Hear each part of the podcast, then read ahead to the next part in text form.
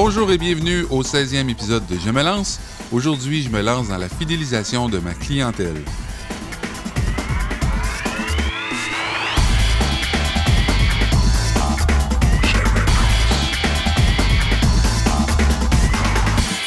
Et je ne sais pas si vous le saviez, mais on dit qu'en général, recruter un nouveau client coûte 5 à 6 fois plus cher que de servir correctement un client actuel.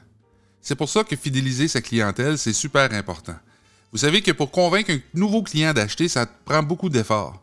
Il faut vraiment euh, faire beaucoup de promotions. Il faut réussir à le convaincre. Il faut réussir à gagner sa confiance. Le client actuel, la personne qui a déjà acheté chez vous, donc qui aurait par exemple acheté des produits ou qui aurait utilisé vos services, a déjà confiance en vous. Du moins, si vous l'avez bien traité.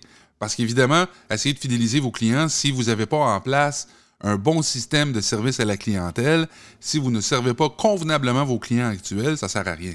Donc, à la base, évidemment, il faut avoir un bon produit, un bon service. Il faut le promouvoir adéquatement pour aller chercher une clientèle. Plus tard, dans un autre euh, épisode, je vous parlerai euh, comment calculer les coûts d'acquisition de clients. Mais pour le moment, pour le sujet d'aujourd'hui, ce qu'il faut savoir, puis qu'il faut toujours conserver en tête, c'est qu'on a des clients, on veut les conserver. Et là, je vais vous parler de différentes petites techniques. On dit que les programmes de fidélisation, c'est très, très, très commun, ou du moins c'est plus facilement applicable quand on vend des petits produits. Donc, si par exemple, euh, je ne sais pas moi, vous avez un café et là, vous vendez évidemment bon, des cafés, c'est facile d'organiser un programme de fidélisation parce que les clients retournent régulièrement ou pourraient revenir régulièrement prendre un café. Vous voulez évidemment qu'ils reviennent chez vous, donc vous pouvez installer des systèmes de pointage ou des systèmes de primes quelconques. Là, à l'achat de 5 cafés, vous en obtenez un gratuitement. Vous avez déjà vu ces systèmes-là. Donc, dans les, dans les produits de consommation qui sont des consommations régulière là, que les gens vont prendre, c'est facile, ou du moins plus facile et plus commun, d'installer ce genre de, moyens de fidélisation-là. Maintenant, dans les entreprises de services, ça peut être euh, différent. C'est sûr que moi, j'ai déjà été propriétaire d'école de musique et j'ai été capable quand même d'installer des systèmes de fidélisation comme ça parce que les clients revenait quand même. Donc, même si je ne vendais pas des produits, c'était un service. Ils venaient prendre un cours de chant, un cours de piano.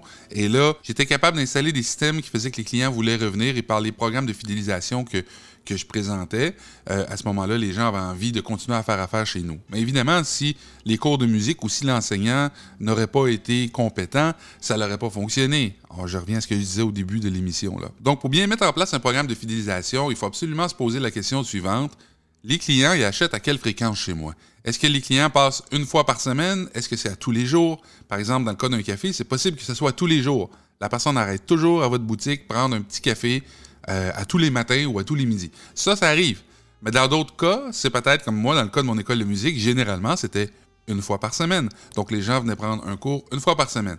Et là, il fallait que je trouve vraiment euh, une façon pour que quand euh, le mois terminait, si la personne s'était inscrite pour un mois, d'être capable de, renouveler ça et de développer des, modèles de fidélisation pour aider au renouvellement. Ça peut être intéressant aussi de se demander s'il y a moyen de vendre d'autres produits, donc des produits complémentaires à notre service ou à notre premier produit actuel. Je reviens encore au modèle du café. Donc, on va chercher un café le matin et puis, tant qu'à être là, on va acheter d'autres choses. Hein, on voit ça souvent. On va acheter un muffin, on va acheter euh, un croissant. Bon, on achète autre chose, on est là et puis, bon, pourquoi pas. Donc, ça, c'est euh, assez intéressant aussi. Et si nos produits sont de qualité, les clients vont vouloir revenir. Donc, en soi, la qualité du produit peut aider à la fidélisation. Pour vous, en tant qu'entrepreneur, ce qui pourrait vous inciter à implanter un programme de fidélisation, c'est justement le fait que si les clients euh, achètent des produits ou des services dans lesquels ils doivent payer rapidement. Donc, pas quelque chose avec des paiements différés ou, quoi que ce soit. Euh, des trucs dans lesquels ils consomment, ils achètent, ils payent tout de suite. Ce qui est bien intéressant pour vous, c'est que ça va générer plus de flux de trésorerie ou ce qu'on appelle du cash flow. Donc, vous allez toujours avoir une entrée d'argent parce que le client va venir rapidement acheter, rapidement consommer votre produit. Donc, c'est important pour vous d'avoir cette fidélisation-là. C'est sûr que si votre client achète vos produits, et que vos produits ont une durée euh, très grande et que vous savez déjà que votre client va revenir dans, dans, 3 ans, 4 ans, 5 ans, peut-être qu'un programme de fidélisation ne devra pas être traité de la même façon. Il y a moyen de fidéliser les clients, mais, mais il faut y penser. Et souvent, ça va se passer à partir de services, euh, au niveau de services ou de produits connexes que vous allez pouvoir vendre. Un bon exemple, ce serait un concessionnaire de voitures. Donc, si vous achetez une nouvelle bagnole, le concessionnaire s'attend certainement pas à ce que vous allez en acheter une nouvelle à chaque mois. Donc, à ce moment-là, ce qu'il va faire, c'est qu'il va vous offrir des services complémentaires, comme par exemple les changements d'huile, l'entretien, bon, etc. Un aspect qu'il faut considérer quand on implante un euh, programme de fidélisation, c'est la segmentation de votre clientèle. Est-ce que vous voulez que ce programme-là soit disponible pour tous vos clients ou si ce serait applicable uniquement à un certain type de client basé sur certains critères que vous allez déterminer? Ça pourrait être, par exemple, sur, euh, sur le, volume d'achat ou encore, euh, est-ce que, est que votre client, euh, c'est un client fidèle, il revient régulièrement? Est-ce que vous pensez que ce client-là a déjà acheté des produits et services, mais que ça pourrait être possible qu'il en achète d'autres? Je voudrais souligner un point aussi qui est important. Quand je parle de fidélisation de la clientèle, on a une petite tendance à s'imaginer toujours la fameuse carte de points ou encore les bonus qu'on va donner aux clients, mais c'est pas toujours ça. Fidéliser les clients, ça peut passer facilement aussi par le relationnel. Ça, ça veut dire que peut-être que vous pourriez aller faire une tournée, aller voir ce que vos clients font sur le terrain, dépendamment évidemment du type d'entreprise que vous avez ou avec qui vous faites affaire. Donc, si vous faites affaire avec des clients B2B, qui veut dire business to business, donc, à ce moment-là, euh, ce sont des gens d'affaires qui achètent vos produits ou vos services et vous pourriez, par exemple, débarquer dans leur bureau et vous pourriez aller leur donner la main, aller voir ce qu'ils font, vous intéresser à eux. Donc, ça, c'est une façon aussi de fidéliser la clientèle.